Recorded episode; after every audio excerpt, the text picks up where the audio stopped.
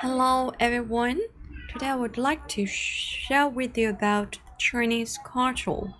Chinese culture and this is about the Han characters in Chinese language. Han characters were created as written symbols to record the Chinese language. They're the basic structural units from which written Chinese is constructed. We focus on two aspects that Han characters and Chinese language. The word making ability of Han characters. Han characters bridging the gap between dialects and years. The way in which the Han characters can be used to make words in is incredibly flexible and adaptable. This meaning that in Chinese, a large number of words can be written using a relatively small number of characters. The first characteristic of the word making ability of Han characters is flexibility. For example, the character 学 learn can be used as either the first or the last character in the formation of a word. It is the first character in the following words: 学习 learn, 学校 school, 学生 student, 学问 knowledge 学分 credit and 学历 education background.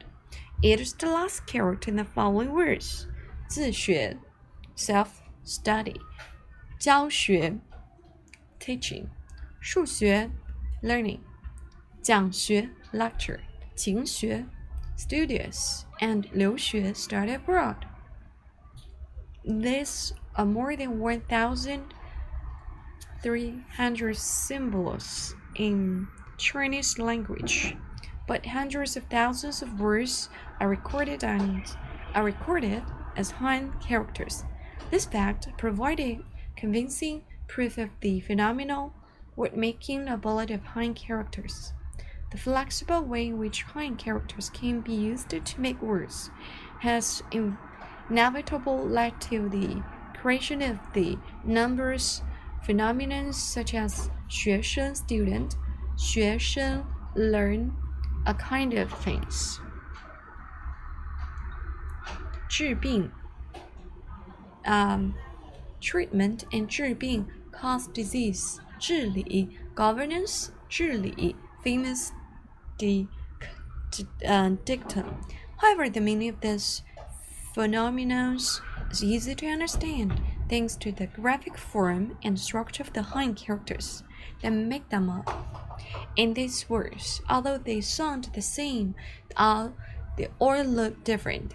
The order of the characters in the word affect that word's meaning. For example, 国王 king, while 王国 means kingdom, 蜜蜂 means bees, 蜂蜜 means honey, 科学 means science, 学科 means subject, 害虫 means pest, Chong hai means insect attack.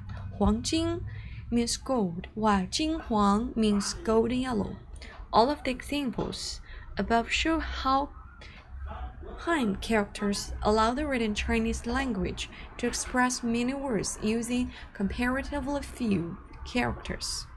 It is not hard to see that the exceptionability of Han characters to form words is based on their graphic features and on the fact that every character is a dis, dis, um, dissyllabic and uh, polysyllabic word has its own pronunciation and meaning.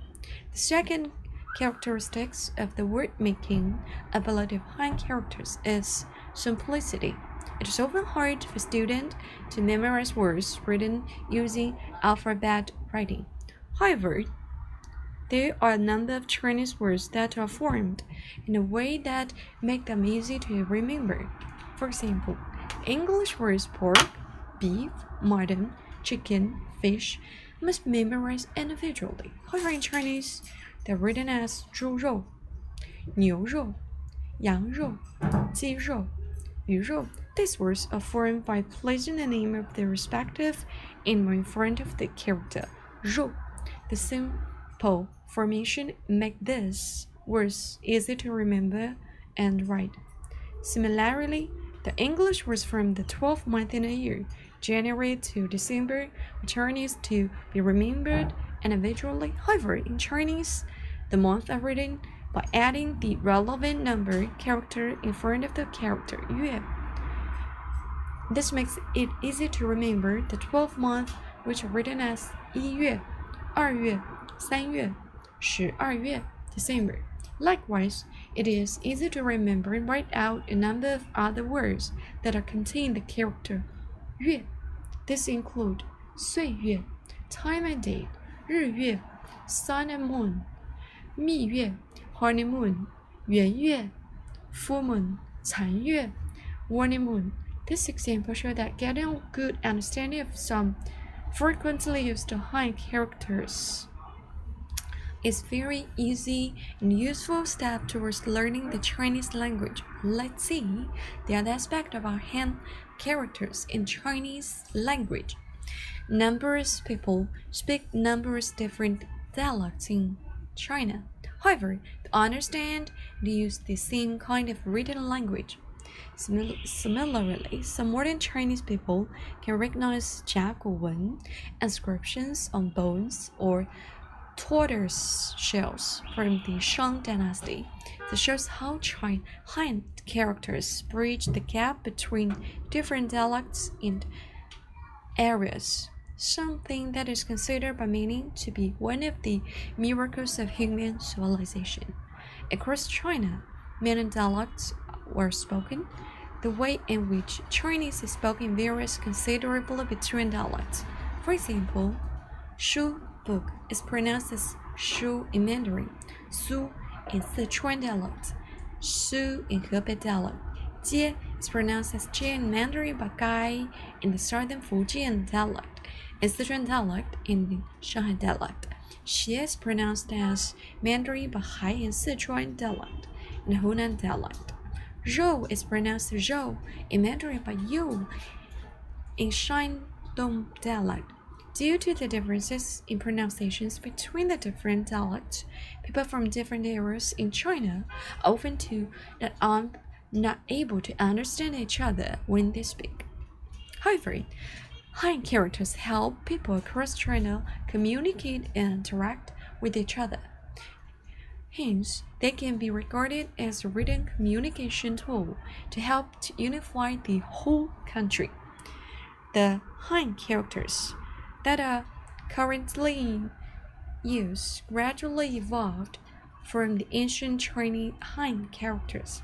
For these reasons, modern Chinese people can still read books that have been preserved from the ancient times. Indeed, it is possible for a modern person to read Daguan from 3,000 years ago. In comparison, it is much more difficult for a person to read ancient book written using alphabetic script because they can help people understand what was written many centuries ago. Han characters have played an important role in the um, interrupted development of Chinese civilization, which is now some 5,000 years ago. Okay, uh, so much about my sharing about the Han characters in Chinese language.